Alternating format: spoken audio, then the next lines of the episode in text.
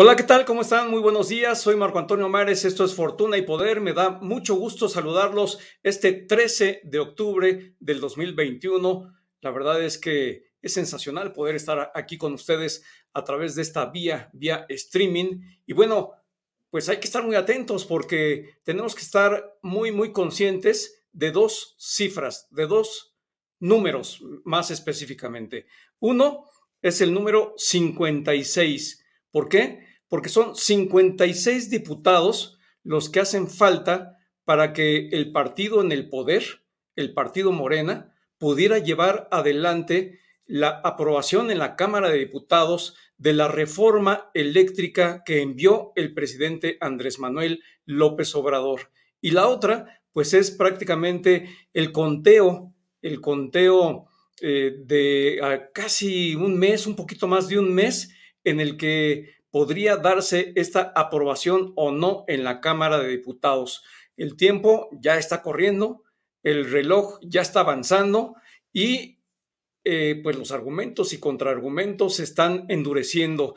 Hace un momento en la conferencia mañanera el presidente de la República dijo que se hicieron del poder en el pasado reciente un grupo de malhechores que llevaron a cabo reformas constitucionales para poder saquear al país. Se refería, obviamente, a la reforma eléctrica del sexenio anterior del sexenio de Enrique Peña Nieto. Hoy el actual presidente de la República está tratando de llevar adelante una reforma eléctrica para echar atrás aquella reforma eléctrica. Por eso muchos analistas, muchos expertos en la materia hablan de que se trata de una contrarreforma porque está buscando echar atrás lo que previamente se había puesto en vigor, lo que hoy está en vigor.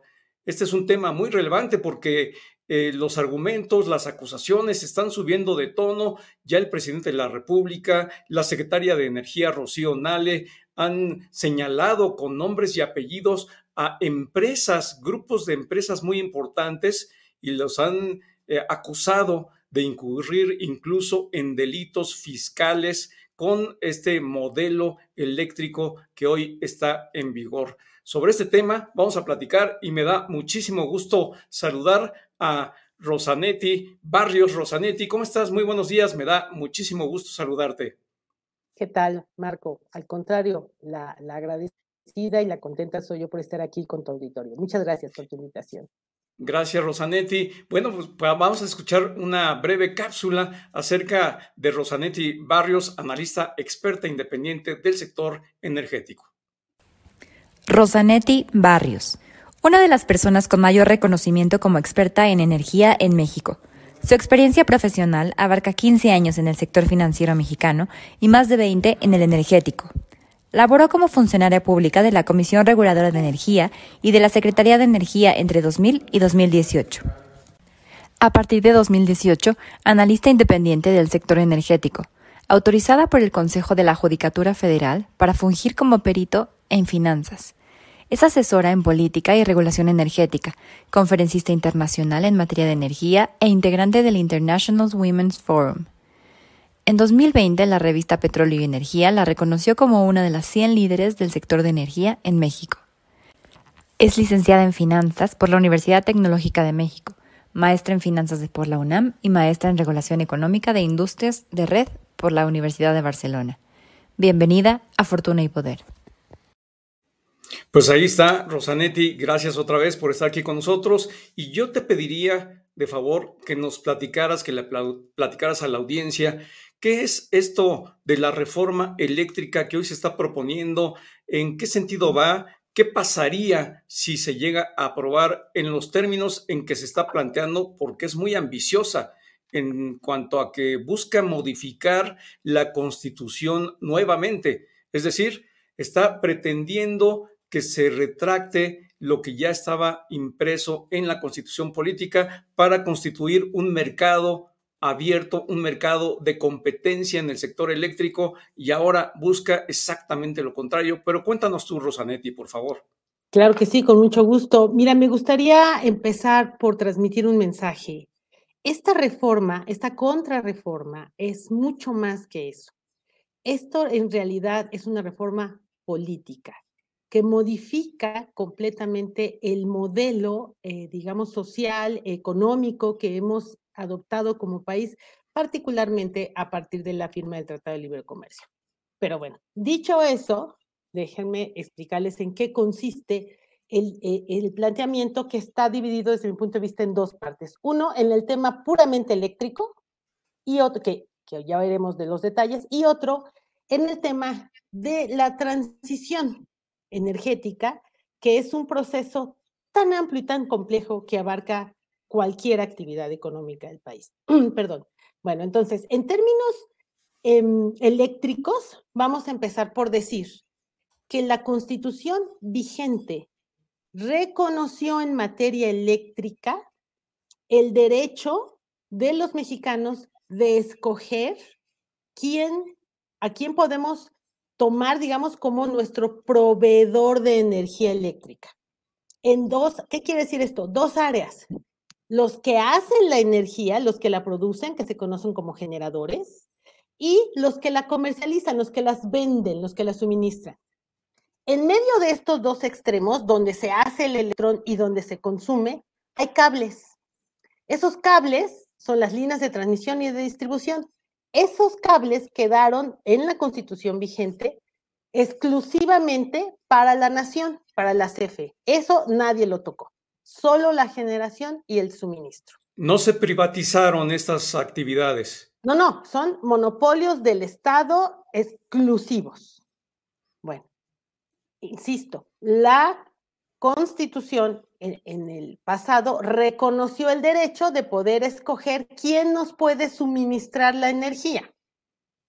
Para esto se abrió a la competencia la generación, la producción de la energía y el suministro.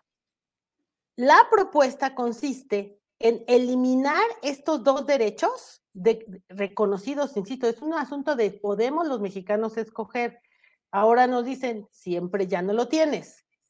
Todo esto lo va a llevar a cabo la Comisión Federal de Electricidad.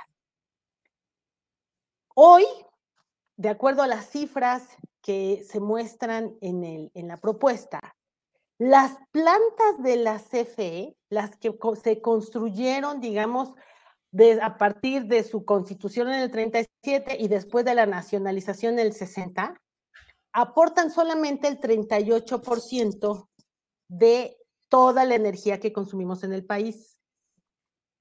Y lo que nos dice la propuesta es, yo aporto el 38, pero puedo aportar, debería estar aportando el 54. Por lo tanto, las plantas privadas que se empezaron a construir desde el 92, ojo, coincide con, con la apertura, con la globalización del planeta, todas esas plantas que recibieron permisos y que se firmaron contratos quedan, digamos, anuladas bajo ese régimen legal que las ampara desde el 92 y ahora quedan obligadas a venderle exclusivamente a la CFE esa energía que pueden producir. Hoy, varias de esas plantas le venden a empresas privadas directamente le venden barato, son plantas más baratas. ¿Por qué son plantas más baratas? Pues porque el gobierno normalmente tiene que cargar con costos muy elevados como los laborales, que no puede reducir, porque reducir eh, eh, eh, empleados en el gobierno es bastante más difícil. Bueno, entonces, de esto se, se, trata de decir, la CFE se va a hacer cargo absolutamente de todo el servicio y todo lo que había, por eso dicen que no hay expropiación. Se mantiene, pero exclusivamente vendiéndole solo a la CFE. Esto es por el Creando un monopsonio. Fíjate qué cosa tan interesante. Es un monopolio en la venta de energía. Solamente hay un vendedor de energía y es un monopsonio en la compra. Todo el que pueda generar incluyendo, por lo menos así está la redacción, ¿eh? incluyendo las celdas solares de tu casa, ahora se lo tienes que vender necesariamente a la CFE para que ella, ella te va a decir, y esa es la otra parte alarmante de esto, la CFE queda a cargo de sí misma, sin regulador alguno, nadie, nadie, ninguna institución de gobierno le va a, a decir qué hacer y cómo hacerlo. Ella solita va a definir los contratos, los términos, las tarifas, los precios de compra, absolutamente todo ese poder gigantesco, la planeación. Imagínate una empresa que, es del Estado, pero en realidad le reporta a un gobierno, a, a cualquiera, ¿eh? A este, al que venga, al que sea. Que ella solita dice, a ver, ¿dónde va a crecer? ¿Dónde va a haber energía eléctrica? ¿Dónde necesitamos más control? En tal estado. Ahí programamos la planta. Y solo ahí. Y si resulta que por la razón que sea no, mm, no tengo ganas de darle energía a determinado estado porque el gobernador ya me cayó gordo, pues no planeo la, la planta. Por eso Rosanetti, lo que entiendo en consecuencia es que la reforma eléctrica que propone el actual gobierno va en sentido contrario de la actual, la que está vigente y que venía buscando establecer un mercado abierto, un mercado competitivo, un mercado con participación de la iniciativa privada que compitiera para que al final redundara en mejores precios para el consumidor. Ahora vamos en sentido contrario, en donde estaría empoderado la Comisión Federal de Electricidad, que entiendo tendría facultades extraordinarias, incluso superiores a las de una Secretaría de Estado, y en consecuencia desaparecería la competencia y se podrían incrementar los precios en la medida de la ineficiencia de las plantas que hoy producen energía por parte de la Comisión Federal de Electricidad. ¿Es así? Qué bueno que lo, que lo planteas así. Uno de los de las consecuencias que se tendría, además de todo lo que ya dije del control político, que por lo menos a mí me preocupa mucho, em, es el hecho de que los costos de producir la energía, los electrones, la generación, aumente. ¿Y por qué decimos esto? Y aquí es algo muy importante porque eh, parecería que estamos totalmente encontrados con el discurso oficial. El discurso oficial insiste en que no es cierto que suben y todos los demás diciendo que sí suben. Bueno, hay datos públicos que dicen cuánto cuesta el electrón que genera la CFE y cuánto cuesta ese mismo electrón pero generado por una planta privada. Cuesta la mitad. Insisto, ¿por qué? Pues porque las plantas privadas son más flexibles, más modernas, etcétera. Pero bueno, entonces, suben los costos de la electricidad, de la generación, si se cambia el orden, si las plantas de CFE generan más tiempo, respuesta sí. ¿Cuánto? Bueno, la estimación privada, digamos, que se tiene de esto es del 17% de lo que cuesta, de los costos hoy. Eso es una cosa, ojo, los costos suben,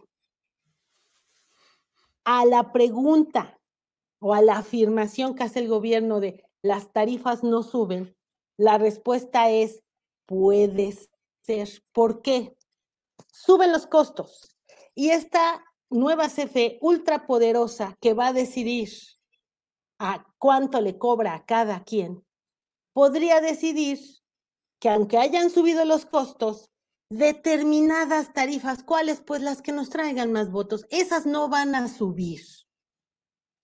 Pero a alguien sí le tiene que subir. Si tú mantienes una porción sin subir, pues todos los demás lo tienen que tomar. Si no es así, entonces hay que pedir subsidios. Ojo, desde hace décadas, la CFE no puede con los costos, requiere de subsidios. El año pasado los subsidios eléctricos sumaron 71 mil millones de pesos. El PEP 22 estima que los subsidios van a ser de 73 mil millones de pesos. Es probable que sea mucho más por todo este problemón que estamos teniendo con los combustibles, pero bueno, entonces, son 73 mil millones de pesos. Vamos a pensar que por lo menos al principio no quieran subir las tarifas. Muy bien, pues, se puede hacer, pero entonces necesitamos más subsidios. El, la pregunta, el planteamiento para, para, para los ciudadanos es, yo sé que a todos nos preocupa la factura eléctrica, pero lo que hay que tener muy consciente es que si no lo pagamos en la factura, lo vamos a pagar con impuestos, con impuestos que pueden servir para comprar medicinas, vacunas, construir escuelas, hospitales. Es así, cuesta más, es triste, pero la verdad es que las plantas de la CFE que pueden aumentar su generación, que se pueden usar más tiempo, no son las hidroeléctricas. Las hidroeléctricas, para empezar, dependen de que la naturaleza decida si llueve o no llueve. Con el cambio climático, lo estamos viendo, cada vez hay más sequías y cada vez hay más inundaciones. Entonces, el control del agua no lo tiene ningún gobierno, lo tiene la naturaleza. En donde sí pueden aumentar la generación con combustible y diésel. No hay más.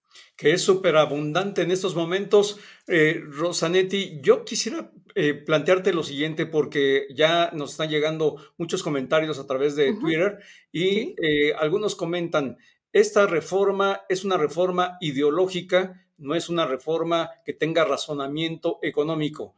Y por el otro lado, nos dicen eh, quienes piensan de manera diferente, las privatizaciones, así le llaman al modelo energético vigente, eh, no, no han funcionado porque no han redundado en beneficio al pueblo mexicano.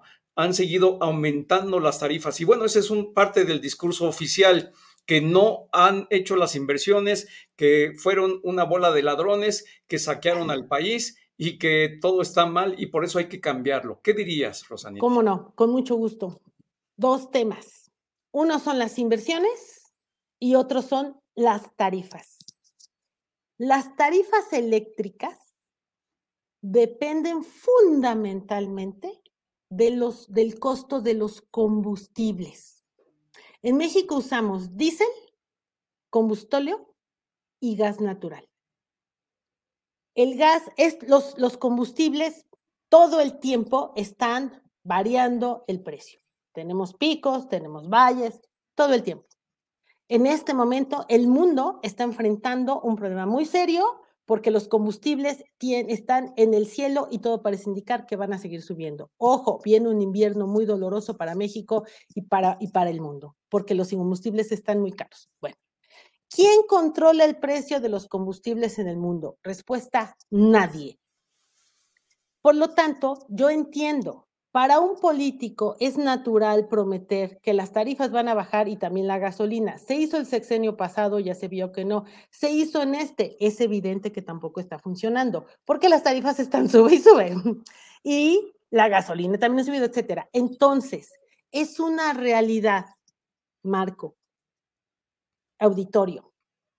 Cualquier político cae siempre en la tentación de decir, voy a bajar el precio de las tarifas eléctricas y de los combustibles. Conclusión, es imposible. Ningún gobierno puede controlar eso. ¿Por qué? Porque el precio de los combustibles no los controla nadie. Dos, las tarifas en México, lo acabo de decir, están subsidiadas. Se está subiendo el subsidio. Eh, chequen el PEF 2022 más, ya se, ya se proyectó más dinero de subsidio y a lo mejor no alcanza. Antes de bajar las tarifas, tendrían que bajar los subsidios y eso es algo que el público no percibe, insisto, porque nosotros nada más percibimos la factura. Pero si bajan los subsidios, podemos tener mejores escuelas. Entonces, lo, insisto, aquí estamos atrapados desafortunadamente en un discurso político que no atiende a lo que realmente pasa con la energía. Por eso es tan importante que vayamos saliendo como humanidad del uso de los, de los hidrocarburos, del petróleo, del gas natural, de todos estos, poco a poco lo vayamos soltando y lo vayamos, lo vayamos sustituyendo por energía renovable, porque ahí sí es mucho más barata, requiere un diseño específico de respaldo porque la energía renovable es variable, no es intermitente, no se prende y apaga así como lucecita de Navidad, no. Es variable. ¿Qué quiere decir esto? Que de repente baja, digamos, la potencia, pero ese, esa, esa variabilidad se puede manejar con una serie de em, arreglos técnicos. Y la más poderosa de todas, que está ya en un proceso importante de desarrollo en el mundo, son las baterías.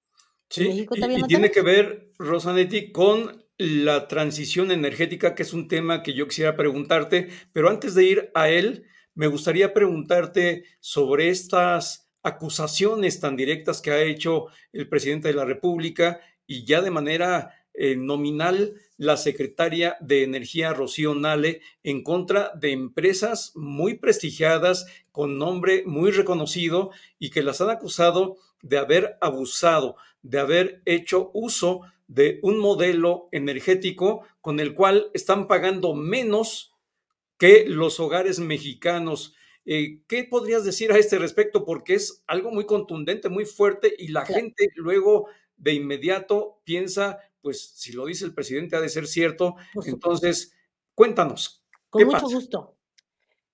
Lo primero que les quiero decir es, no pierdan de vista que el director general de la CFE, desde que abrió en el 92 la ley, la entonces ley de servicio público de energía eléctrica y se permitió la entrada de privados, él lo combatió. Ojo, este tema está íntimamente ligado al corazón del director general de la CFE.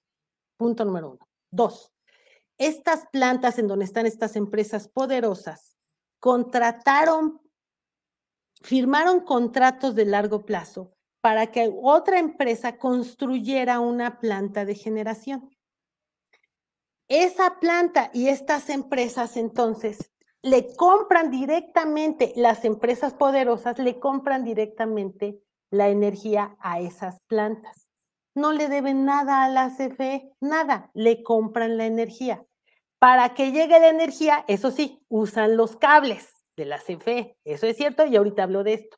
Pero ojo, resulta que la energía que le compran estas empresas poderosas a esta es barata. ¿Por qué es barata? Pues porque es una planta privada que no tiene tantos costos importantes como los costos laborales de la CFE. Entonces, pues es un electrón barato. No se puede comparar con el que nosotros pagamos, porque nosotros pagamos está hecho de muchas cosas y muchas de las plantas de CFE. Entonces, le pagan los cables, el derecho de los cables, que se llama porteo, porque entraron en otro momento. Hoy se llama transmisión más, de más distribución. Hay toda una discusión de si ese porteo es muy barato, lo que sea.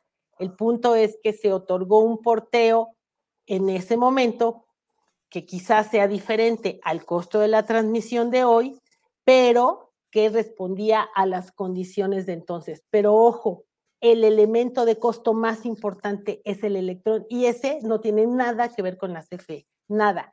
¿Qué es lo que le molesta al director general de la CFE? Lo digo, sus declaraciones son públicas, digo, hizo 10 mil declaraciones. Le molesta mucho porque se crearon una cosa que se llama sociedad de autoabastecimiento. En esa sociedad hay dos tipos de accionistas. Uno el que construyó la planta, que puso el dinero y pidió prestado para construir la planta.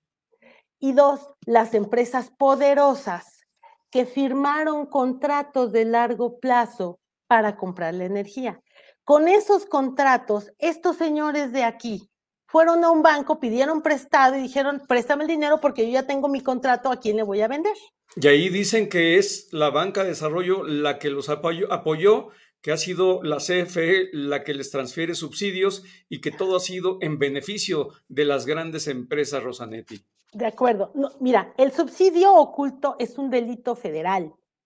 Yo, de verdad, con asombro escucho y escucho y me parece muy impresionante que no se haya ya no hayan puesto ya las demandas oficiales, porque si tienes muestra, evidencia de un subsidio oculto no hay más que presentarlo y un montón de gente va a la cárcel porque es un delito federal, ¿ok? Entonces, les pagan, insisto, les pagan el uso de, las, de los cables y ellos dicen que es subsidio. No hay subsidio pero quizás sea un costo que en su momento era el adecuado y hoy ya no les parece así. Pero otra vez, si pagan poquito estas empresas es porque la energía que le compran a las plantas privadas es muy barata. Ellos tienen esa oportunidad. Nosotros como, como, como familias no, le tenemos que comprar la energía a la CFE, la que nos vende. Sí, es más eh, barata porque son más eficientes, son más competitivos y ahora lo que se busca con la reforma energética, la, la reforma eléctrica de este gobierno es quitar a los privados para darle todo el poder a la CFE, cuando la CFE, pues hoy está teniendo enormes dificultades financieras y eventualmente va a crecer. En la medida en que se eh, detenga la participación de la iniciativa privada eh, por la quiebra o porque venden o por la razón que tú quieras, eh, evidentemente la CFE va a tener necesidad de producir la energía que venían produciendo los privados y en consecuencia va a necesitar muchos recursos. ¿Los tendrá? ¿Vendrá un Fobaproa eléctrico, Rosanetti? Mira, no los tuvo, no los tuvo en los 90, cuando México entró al Tratado de Libre Comercio y se requería muchísima energía para, para reconfigurar, digamos, a la industria mexicana. No lo tuvo. Por lo tanto, se tuvo que buscar la manera de que entrara la iniciativa privada. La transición energética es la nueva transformación del planeta Tierra requiere tecnología, ciencia, innovación, desarrollo y muchísima energía, pero tiene que ser energía completamente limpia, si no, no hay transición. En esta propuesta se deja toda la transición, que es un proceso, insisto, que abarca todas las actividades, se le deja en las manos a la CFE, lo cual la convierte en la empresa eléctrica más poderosa del planeta Tierra. Esto no tiene comparación en ningún otro modelo. Y nos quedamos entonces como país sujetos a ver si la empresa del Estado va a tener presupuesto, tiene interés. La, empresa del Estado, ojo, que no tiene programada una sola planta renovable de aquí hasta en principio 2027. Entonces, a mí me parece que hay, eh, insisto, ojo, no, no se pierda de vista el enorme control político que esto implica. Y para los jóvenes que nos escuchan, que no estaban aquí cuando el Estado manejaba hasta las bicicletas y vimos cómo ese modelo fracasó, se tuvo que echar para atrás porque el Estado no le es un muy mal administrador eh, normalmente, ya lo vimos, no veo por qué esta vez iba a ser diferente. De aprobarse la reforma eléctrica que hoy se está proponiendo, Rosanetti, ¿la transición energética podría quedar en letra muerta? Podría tomar unos ritmos en donde México se va a quedar absolutamente retrasado y de una manera muy preocupante, muy preocupante, desalineado de sus principales socios comerciales, quienes sí están impulsando lo más rápido que pueden la transición energética. Eso nos eh, quita competitividad. Este retraso implicaría, ya me lo estás diciendo con esta última frase, implicaría que México perdería competitividad, estaría sujeto a que le cobren estos impuestos nuevos que están eh, pues generándose a nivel internacional los impuestos a, la emisión, a emisiones de carbono, estaríamos sujetos a que las inversiones pudieran comenzar a disminuir en la medida en que México no se cuenta con energías limpias? Totalmente. Les pongo un ejemplo. La industria de autopartes que ha sido tan beneficiada por nuestro acuerdo comercial. La industria de autopartes, las empresas tienen compromisos de cero emisiones. Si México no les da la oportunidad de tener plan, de, de, producir sin emisiones, pues no hay ningún motivo para seguir invirtiendo en México. Así de sencillo. Rosanetti, para terminar, una conclusión. Eh, este discurso oficial que estamos escuchando hoy coloca entre los malos, los ricos y los buenos, el pueblo bueno y sabio y el gobierno, que es el que está decidiendo cómo hacer las cosas de una manera distinta cómo hacer o qué esperar de eh, lo que viene en caso de que impere esta narrativa que lleva a pensar a la mayoría de los mexicanos, que pudiera llegar a hacerlos pensar que es mejor volver a un sistema eléctrico monopólico que el que venía desarrollándose de manera incipiente, porque eso también hay que decirlo, todos los procesos son de maduración de largo tiempo, de largo alcance, y esto apenas comenzaba, Rosanetti. Sí, yo lo que, lo que em, me parece importante poner en la mesa es, em, hay que tomar en cuenta que em, desafortunadamente estamos viviendo como país un momento muy doloroso, muy complicado, donde la economía no responde, donde tenemos más pobres y parecería que es una buena estrategia continuar dividiendo. Yo, digamos, espero que el Congreso tome esto con la seriedad que debe tener y se elabore un solo proyecto de nación donde quepamos todos los mexicanos. No puede, ningún proyecto de nación funciona con una población dividida. Eh, los elementos duros, concretos, están ahí. No hay evidencia de defraudación fiscal, que sería el subsidio. Y pues hemos tratado de explicar por qué esas empresas pagan menos, pagan porque tienen la enorme fortuna de poder contratar a una empresa distinta a la CFE. Está en juego la democracia. Pues ahí está la información. Rosanetti Barrios, analista experta independiente del sector energético. Muchísimas gracias por la entrevista. Gracias por haber estado aquí con nosotros en Fortuna y Poder. Al contrario, muchas gracias a ti. Gracias, Rosanetti. Bueno, pues ahí está toda la información, ahí está el análisis respecto de lo que está viviendo hoy México. La mayoría de los analistas coincide en que se trata de una disputa por la nación, un cambio de modelo económico, el que estamos eh, a punto de vivir, de registrar o no. Y eso depende, hoy está la pelota de eh, pues las decisiones en la cancha de la Cámara de Diputados, del Poder Legislativo, de los congresos locales de las entidades de la República Mexicana. Es todo un largo proceso que todavía falta por ver, pero por lo pronto todos tenemos que estar enterados, todos tenemos que escuchar una y otra partes y tomar nuestra mejor decisión, nuestra mejor opinión, porque se está definiendo el rumbo del país. Soy Marco Antonio Mares, esto es Fortuna y Poder, lo espero el próximo miércoles. Muchas gracias.